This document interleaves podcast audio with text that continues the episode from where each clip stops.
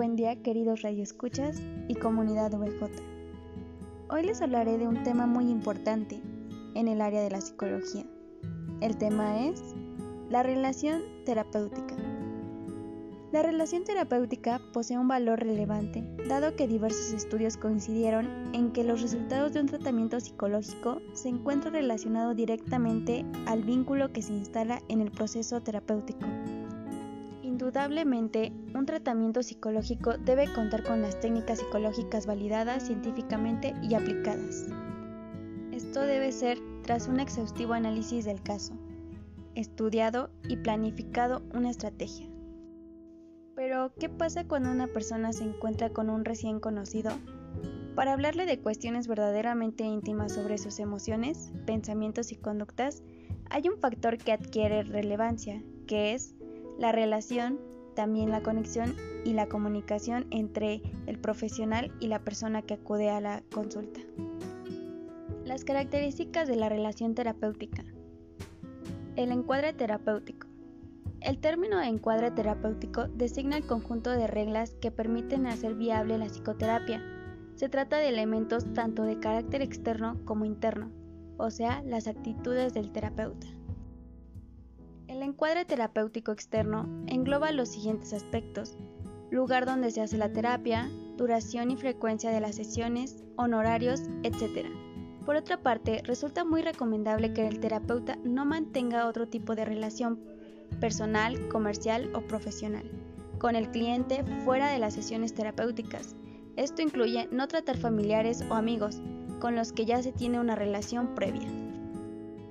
El encuadre terapéutico interno se refiere a las actitudes del terapeuta necesarias para una relación que favorezca el proceso de cambio. Los diversos modelos teóricos, psicoanalítico, conductual, cognitivo, experiencial y sistemático, presentan algunas diferencias en cuanto a qué actitudes del terapeuta son adecuadas según las diferentes concepciones de la relación terapéutica.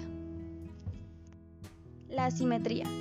La relación terapéutica se centra en los problemas y las necesidades del cliente a partir de su demanda. Para el terapeuta es una actividad profesional reglada. La alianza terapéutica. Bordin, 1979, propone el concepto de alianza terapéutica como un proceso indispensable en psicoterapia.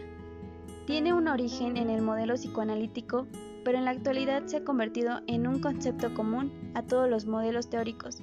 Se refiere a tres componentes que se relacionan entre ellos, el vínculo terapeuta-cliente, los objetivos y las tareas de la terapia.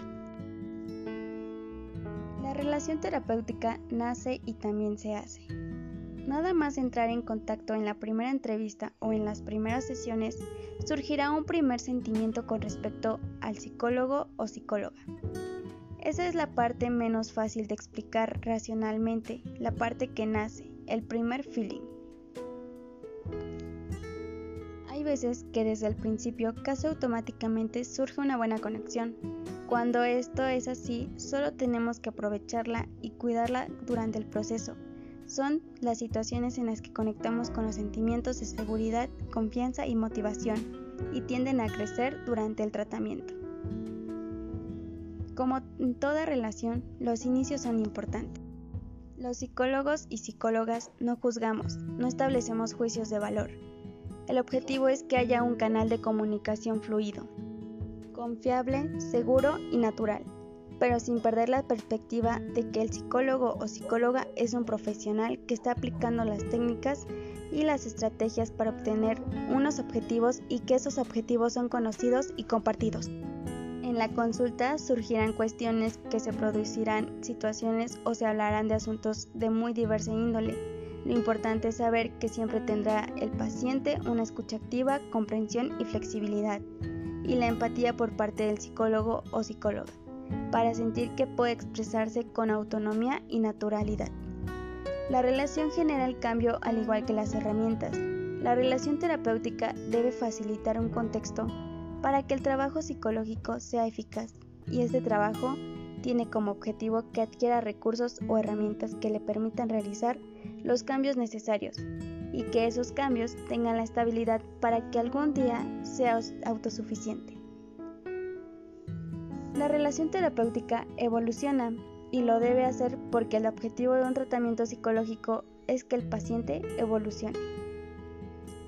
Algunas actitudes importantes que debe tener todo psicoterapeuta son empatía, ser capaz de conectar con el sufrimiento del paciente, escucha activa, tener la capacidad de escuchar al otro de manera profunda y con los cinco sentidos, confianza en el potencial del paciente para cambiar y mejorar, confianza en los propios recursos del paciente, conocimiento de sí mismo para diferenciar lo que es del paciente y lo que es suyo, y no caer en transferencias o contratransferencias.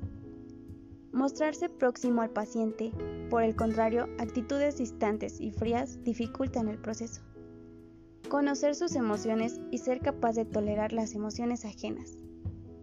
Ser asertivo y ser capaz de expresar lo que siente, por el contrario, terapeutas evitadores del conflicto pueden tener mayores dificultades para gestionar situaciones de confrontación en terapia. Ser capaz de mostrarse humilde y auténtico para que pueda ser de espejo al paciente.